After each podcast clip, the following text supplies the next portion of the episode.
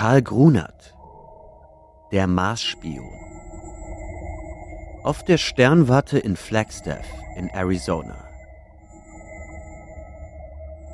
Hier ist eine unserer gestrigen Marsfotografien, sagte Mr. Lampland, einer der Assistenten, trat aus der Dunkelkammer hervor und zeigte Mr. Lowell, dem Leiter der Sternwarte, eine eben entwickelte Platte. Die erste oder die zweite?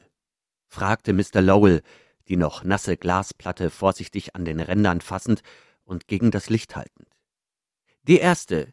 Mit der zweiten wird unser neuer Fotograf aber auch bald fertig sein. Sie liegt schon im Fixierbad. Er scheint seine Kunst zu verstehen, meinen Sie nicht auch, Mr. Lampland? Ich denke doch. An sein seltsames Wesen wird man sich gewöhnen, umso schneller, je besser seine Leistungen sind. Ich finde die Einzelheiten, namentlich die Feinheiten in den Lichtunterschieden auf dieser Platte ganz vorzüglich herausgearbeitet. Und da ist er ja auch wieder. Und schärfer und klarer, dächt ich, als auf unseren früheren Platten. Sie meinen den wandernden Fleck, Mr. Lowell? fragte der Assistent, der nun auch näher herantrat und die Maßaufnahme betrachtete. Ja, Mr. Lampland, der rätselhafte, wandernde Fleck auf der Marsoberfläche, der seine Lage zum Südpol fortwährend zu ändern scheint, denn jede unserer bisherigen Aufnahmen zeigt ihn an einer anderen Stelle. Ich hoffe, unsere nächsten Aufnahmen sollen uns in den Stand versetzen, dies wandernde Rätsel zu lösen, das mir vorläufig noch verschleierter erscheint als die Frage der viel umstrittenen Kanäle, entgegnete Lampland. Man hat sie abgeleugnet bis heute. Nach unseren Fotografien der beiden Kanäle Todd und Astaborasaba wird man sie nun wohl nicht länger anzweifeln. Das menschliche Auge kann sich täuschen, die fantasielose fotografische Platte nicht. Er reichte dem Assistenten die Platte zurück, der sie sorgfältig auf einem Trockengestell unterbrachte, indessen Mr. Lowell an den riesigen Refraktor trat. Ist die Verbesserung am Objektiv schon angebracht, Mr. Lampland? Gewiss, Mr. Lowell, und ich denke, unsere nächsten Aufnahmen sollen beweisen, dass die Einschaltung dieser Lichtfilter für Strahlen bestimmter Wellenlänge zur Erzielung größerer Schärfe und feinerer Einzelheiten von ungeheurem Wert ist. Hoffentlich helfen Sie uns auch bei der Enträtselung des wandernden Flecks, vollendete Lowell. Der Assistent kehrte in die Dunkelkammer zurück. Hier arbeitete bei schwachem Scheine des roten Lichts der seit gestern neu angestellte Fotograf, Mr. Farum. Es war eine ungemein zierliche, fast knabenhafte Gestalt. Jetzt, im roten Dämmerlicht, schien sein Gesicht seltsam alt die Haut pergamentartig und wie durchscheinend, so dass man das Netz der Adern unter ihr deutlich zu sehen meinte. Eine breite, schwarze Binde, die den oberen Teil der Stirn bedeckte, vollendete den abstoßenden Eindruck des Mannes. Aber seine Kunst schien er meisterhaft zu verstehen. Der Assistent Lampland nahm die zweite nun ausfixierte Platte aus dem Bad und schaltete einen Augenblick weißes Licht ein, um sie zu betrachten. Wie wunderbar klar hob sich die Eiskappe des Südpols von dem unbestimmten Grau der Umgebung ab. Deutlicher noch als auf der ersten Platte markierten sie die geradlinigen Streifen der Kanäle, und da war auch wieder der rätselhafte, wandernde Fleck. Eben wollte Mr. Lampland die Platte etwas näher an die Lampe heranbringen, um genauer sehen zu können, als das Licht plötzlich erlosch. Äh, was ist das? Rief der Assistent. Haben Sie versehentlich ausgeschaltet, Mr. Farum? Mr. Farum antwortete nicht, sondern deutete mit allen Zeichen des Erschreckens auf einen bläulich weißen Funkenstrom, der sich an der Stelle der Wand plötzlich unter knatterndem Geräusch gebildet hatte. Ein Kurzschluss, schnell, zum Hauptschalter. Beide Männer wandten sich instinktiv zum Ausgang. Dabei stieß Mr. Farum im Dunkel an Mr. Lampland, der noch immer die eben fertig gewordene Platte hielt. Ein Klirren und Knirschen. God damn! Die Platte! rief der Assistent, aber schon schlug zündelnd eine Flamme aus der gefährdeten Wand der Dunkelkammer, und beide eilten hinaus, um den Wechselstrom auszuschalten und den entstandenen Brand im Keime zu ersticken. Am nächsten Tag war der Schaden wieder gut gemacht, und auch die zerbrochene Platte war durch mehrere in der Nacht gewonnenen Aufnahmen ersetzt, die eben jetzt in der Dunkelkammer entwickelt wurden. Gleich die erste der neuen Aufnahmen zeigte überraschende Einzelheiten.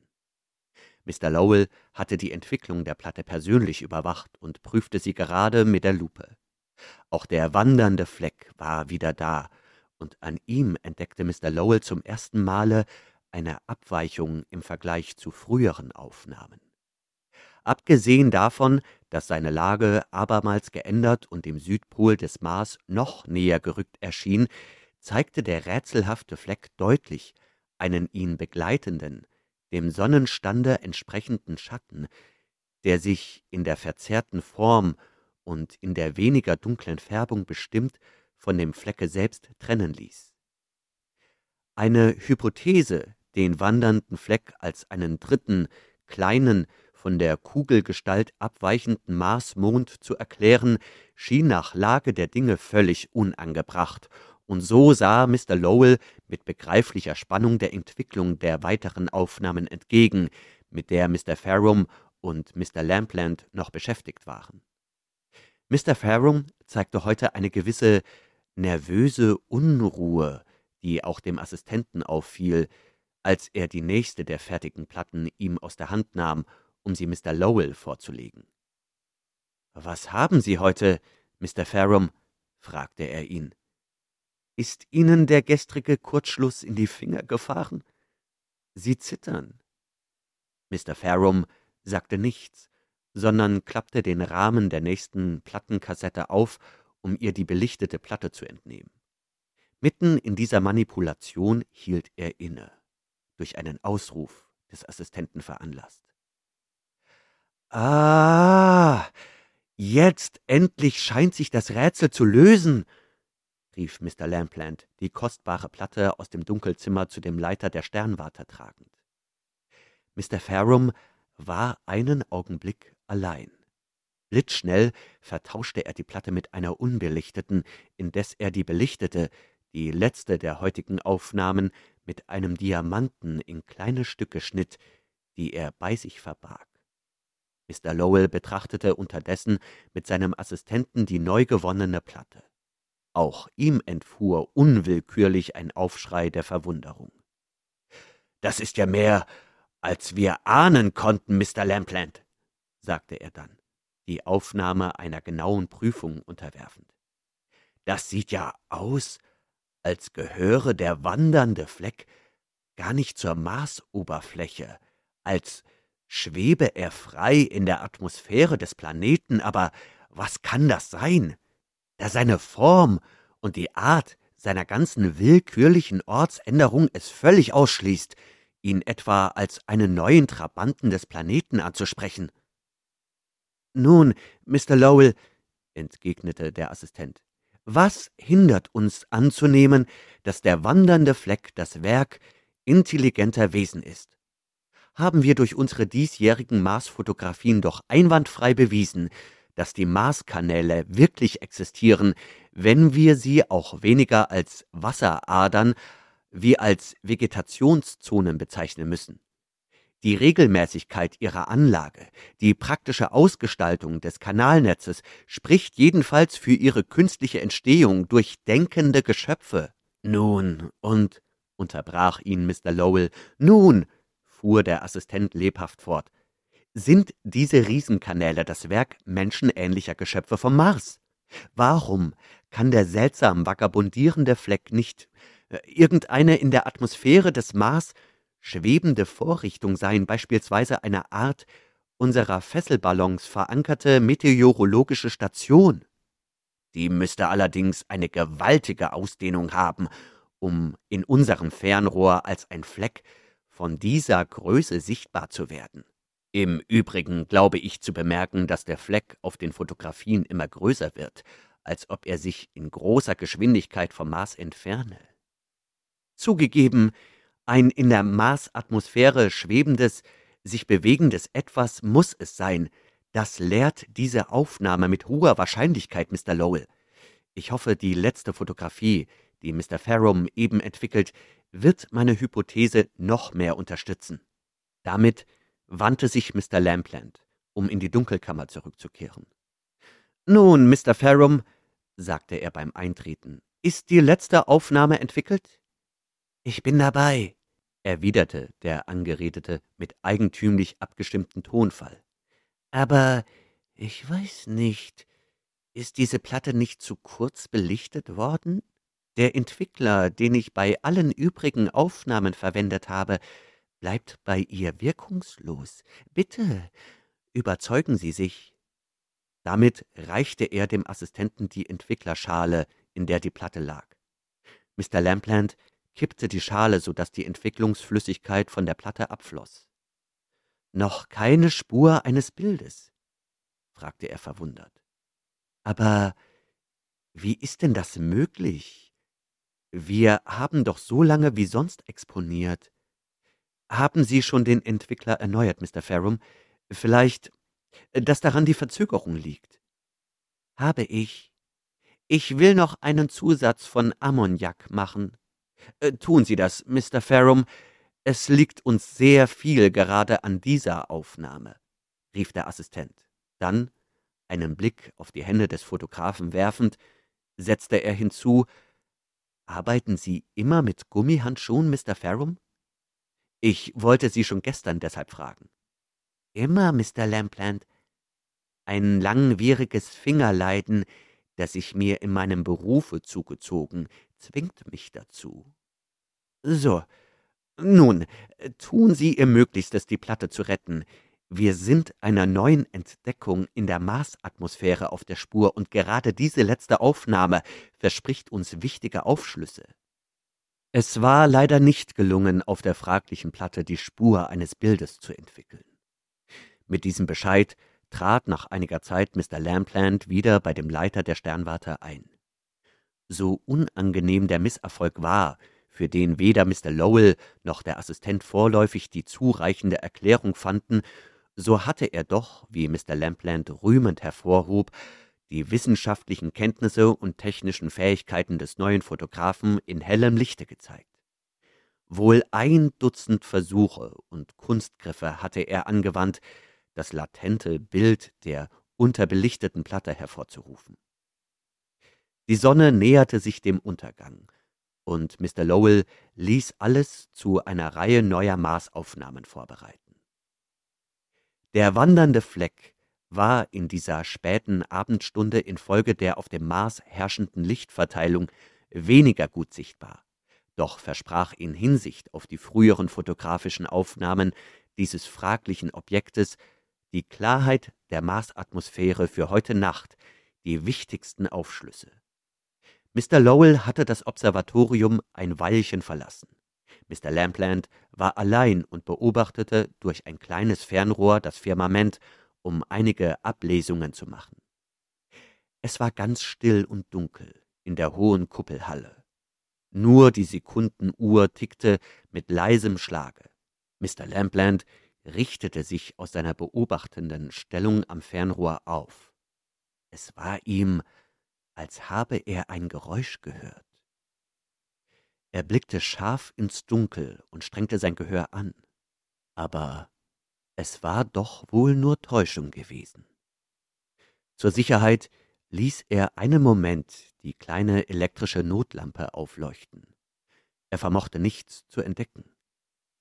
Seltsamerweise glaubte er nach einigen Minuten an einer bestimmten Stelle des dunklen Raumes einen matt leuchtenden Punkt zu sehen, wie das phosphoreszierende Auge eines nächtlichen Raubtieres. Aber als er die Erscheinung fest ins Auge fassen wollte, war sie verschwunden. Ärgerlich über sich selbst schalt er sich eine Beute seiner aufgeregten Nerven und wandte sich dem großen Refraktor zu, um ihn für die neuen fotografischen Aufnahmen des Mars einzustellen. Er brachte sein Auge an das Okular des riesigen Instruments. Ein nebliger Schleier verhüllte das Gesichtsfeld. Eben trat Mr. Lowell ein. Nun, eingestellt? fragte er. Nein, sehen Sie doch, Mr. Lowell, das Gesichtsfeld des Refraktors ist völlig verschleiert. Die Atmosphäre ist doch völlig klar. Mr. Lowell blickte zuerst durch das Okular des großen Refraktors, dann durch das auf demselben Gestell montierte kleine Suchfernrohr. Das Gesichtsfeld des letzteren war völlig klar. Sollte durch irgendeine Ursache das Objektiv plötzlich getrübt worden sein, irgendein Niederschlag oder Staub von außen die Lichtdurchlässigkeit hindern? fragte der Assistent. Mr. Lowell antwortete nicht.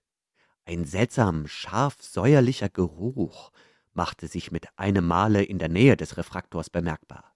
Und eben wollte Mr. Lampland sein Gesicht aufs Neue dem Okularende des riesigen Fernrohrs nähern, als ein furchtbarer Knall die beiden Männer zu Boden warf. In dem Flammenblitz der gewaltigen Explosion aber erschien einen Moment das fleischlose, fahle, jetzt von einem triumphierenden Lachen verzerrte Gesicht Mr. Farrums. Und dieses Gesicht zeigte, von keiner schwarzen Stirnbinde mehr bedeckt, ein auf Erden nie geschautes Phänomen. Es besaß drei Augen, zwei wie andere Menschenaugen und das dritte ein Scheitelauge mitten auf der Stirn. Und jetzt, da tiefes Dunkel wieder den großen Raum erfüllte, leuchtete das dritte Auge in grünem Phosphoreszenzlichte. Was war das für ein grauenhaft, rätselvolles Wesen? Mr. Lowell war der Erste, der die Besinnung wiedererlangte. Er sprang auf und tastete nach dem elektrischen Lichtschalter. Da hörte er hinter sich ein Geräusch, auch sein Assistent war nur betäubt worden und richtete sich auf. In demselben Moment aber stürzte er nach einer Ecke des Raumes, aus der ein matt leuchtender Punkt schimmerte. Mr. Lowell vernahm ein heftiges Ringen und Stöhnen. Endlich hatte er den Einschalter gefunden und legte den Hebel um. Die Beleuchtung versagte. Zu Hilfe! rief Mr. Lampland heiser. Mr. Lowell eilte nach der Stelle, woher der Ruf kam. Hierher! Mr. Lowell, hierher, ich hab ihn! Mr. Lowell packte zu. Er fasste einen mit allglatter Gewandtheit sich drehenden Körper. Ehe er aber mit sicherem Griff zupacken konnte, schrie Mr. Lampland heftig auf. In demselben Augenblick entschlüpfte ihnen die erhaschte Beute. Jetzt erst erinnerte sich Mr. Lowell an das kleine, von einem Akkumulatoren gespeiste Notlicht zur Eintragung der astronomischen Ablesung. Mit zwei Schritten war er dort und schaltete es ein. Er war mit seinem Assistenten allein. Mr. Lampland hielt sich die Rechte, die ihm der nächtliche Störenfried aus dem Gelenk gedreht hatte. Beider Blicke fielen zuerst auf den großen Refraktor. Eine Explosion hatte das untere Ende den Okularteil glatt fortgerissen. Zum Glück schien die kostbare Objektivlinse am oberen Ende unbeschädigt geblieben zu sein. Wer war der Eindringling? Und wie hat eine Explosion im Inneren des Reflektors stattfinden können? rief Mr. Lowell einmal über das andere. Nun kamen auch einige Diener, die der Lärm herbeigerufen. Bringt Licht, befahl Mr. Lowell, und ruft Mr. Farum, setzte Mr. Lampland hinzu. Die Diener kehrten mit Lichtern zurück. Einer von ihnen brachte die Meldung, dass Mr. Farum nicht mehr auf seinem Zimmer sei. Nur seine Gummihandschuhe lägen dort. So bringt sie, sagte Mr. Lampland, unausgesetzt die schmerzende, verstauchte Rechte reibend. Und seht, ob ihr Mr. Farum irgendwo entdecken könnt, rief ihnen Mr. Lowell nach. Wir werden keine Spur mehr von ihm entdecken, meinte Mr. Lampland. Mr. Lowell sah ihn fragend an. Der Diener brachte die schwarzen Gummihandschuhe. Sehen Sie, Mr. Lowell, sagte der Assistent, mein Verdacht hat mich nicht getäuscht. Seit heute Abend, seit wir den fotografischen Apparat von neuem für das Fernrohr herrichteten und ich unseren Mr. Farum bei seinen Manipulationen beobachtete, entstand plötzlich, ich wüsste kaum zu sagen wie, mein Verdacht, mich überkam ein Gefühl, als sei der Mann nicht der, für den er sich ausgab. Seine glänzenden chemischen und fotografischen Kenntnisse machten ihn mir plötzlich nur noch mehr verdächtig. Wie ein Blitzstrahl kam mir vorhin, als ich hier allein war, die Erleuchtung, dass alle die Vorkommnisse der letzten Tage sich wie Ringe einer Kette schlossen. Der plötzliche Kurzschluss in der Leitung, in dem nämlichen Augenblick, als ich gestern die Platte mit dem wandernden Fleck mir genauer betrachten wollte, und die in der Dunkelheit und Verwirrung erfolgte Zerstörung der Aufnahme. Der Vorfall mit der völlig unbelichteten Platte von heute und schließlich hier die Gummihandschuhe, die er fortwährend trug. Mr. Lampland hob sie empor.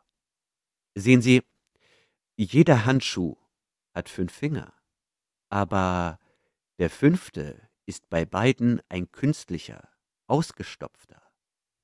Starr vor Überraschung befühlte Mr. Lowell die Handschuhe. Wahrhaftig, rief er, der kleine Finger an jeder Hand ist falsch. Nun, fragte Mr. Lampland fortfahrend, vierfingerige Menschen gibt es augenblicklich auf der Erde noch nicht. Nehmen Sie dazu sein seltsames Aussehen, einen Greisenkopf auf dem Körper eines Kindes, seine eigentümliche Aufregung, die umso höher stieg, je besser uns die Fotografien vom Mars gelangen, die offenbar von ihm in einen unbewachten Augenblick in unseren Refraktor geschmuggelte Bombe, deren Zündschnur so berechnet war, dass sie heute Nacht die Explosion und damit nach seinem Plan Zertrümmerung des kostbaren Instruments herbeiführen sollte. Vielleicht auch ihre und meine Vernichtung. So bleibt nur die Annahme übrig, und der alte römische Grundsatz Cui bono bestätigt sie. Mr. Farum war kein Mensch, sondern ein Spion vom Mars. Mr. Lowell schüttelte den Kopf und wollte eben etwas erwidern, als einer der Diener, derselbe, der die Gummihandschuhe entdeckt hatte, ihm ein Stück eines fotografischen Negativs überreichte, das er soeben beim Durchstöbern der Dunkelkammer in einem Winkel des Fußbodens entdeckt hatte. Nur einen Blick warf der Assistent darauf. Dann sagte er, dieser Glasscherben, der übrig gebliebene Rest jener Aufnahme, die bei dem gestrigen Kurzschluss in Trümmer ging, bildet das Schlussglied meiner Beweisführung. Sehen Sie, Mr. Lowell, den wandernden Fleck? Ein günstiger Zufall hat es bei dieser einzigen Aufnahme so gefügt, dass die Sonne von dem rätselhaften, schwebenden Etwas in der Marsatmosphäre einen ins Riesenhafte vergrößerten Schatten auf die schneeweiße Eiskappe des Pols geworfen hat und ich glaube, Sie erkennen nun nach allem Vorangegangenen das rätselhafte Objekt und verstehen, warum jener falsche Mr. Farum offenbar im Auftrage seines Heimatplaneten alles tat, um unsere Marsbeobachtungen zuerst zu kontrollieren, dann zu erschweren und schließlich für bestimmte Zeit unmöglich zu machen. Mr. Lowell nickte und sagte ernst, noch bleibt mir manches von dem Geschehenen ein Rätsel. Aber das Rätsel des wandernden Flecks ist gelöst. Der verräterische Schatten zeigt mir die ins Ungeheure verzerrten Konturen eines Riesenflugschiffes, das sich unausgesetzt einem Ziele nähert, unserer Erde. Der Marsspion von Karl Grunert, gelesen von Benjamin Werner.